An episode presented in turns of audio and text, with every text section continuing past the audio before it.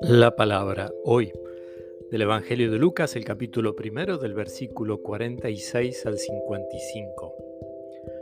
María dijo, Mi alma canta la grandeza del Señor y mi espíritu se estremece de gozo en Dios, mi Salvador, porque Él miró con bondad la pequeñez de su servidora.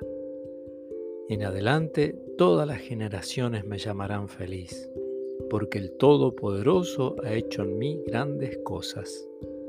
Su nombre es santo. Su misericordia se extiende de generación en generación sobre aquellos que le temen. Desplegó la fuerza de su brazo, dispersó a los soberbios de corazón, derribó a los poderosos de su trono y elevó a los humildes. Colmó de bienes a los hambrientos y despidió a los ricos con las manos vacías. Socorrió a Israel su servidor, acordándose de su misericordia, como lo había prometido a nuestros padres, en favor de Abraham y de su descendencia para siempre.